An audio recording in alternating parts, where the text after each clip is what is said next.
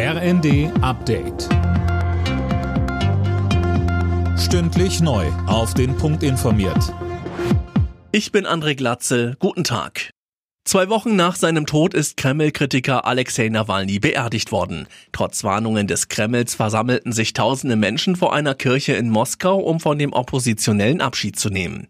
Zu Nawalnys Frau Julia und der Opposition in Russland generell sagte uns Russland-Experte Gerhard Mangott, wenn Julia Nawalnaja jetzt im Ausland bleibt, glaube ich, wird sie keine große Schlagkraft entwickeln können in Russland. Und zudem, Putin hat in den letzten vier Jahren alle institutionellen und personellen Grundlagen der liberalen Opposition zerschlagen. Es ist ja nicht nur Alexei Nawalny in Haft gewesen. Viele andere sind ins Exil geflüchtet aus Angst um ihr Leben. Also da ist eine ziemliche Wüste hergestellt worden.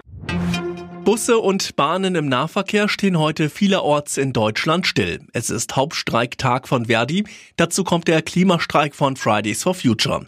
Zuletzt hatte es in mehreren Branchen immer wieder Streiks gegeben. Ein Grund ist neben der Inflation auch der Fachkräftemangel. Streikforscher Klaus Dörre sagte uns, das führt natürlich dazu, dass diejenigen, die lange zurückgesteckt haben, jetzt ihre Ansprüche formulieren, zumal man auch in den Jahren der Pandemie eher zurückgesteckt hat, um die Arbeitsplätze zu erhalten halten. Und dieses neue Selbstbewusstsein, das bricht sich da auch Bahn, auch in Bereichen, wo man es nicht vermutet hat. Pflege, Gesundheitswesen.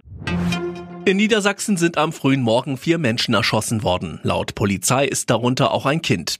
Ein Tatverdächtiger hat sich den Ermittlern gestellt, demnach handelt es sich um einen Soldaten.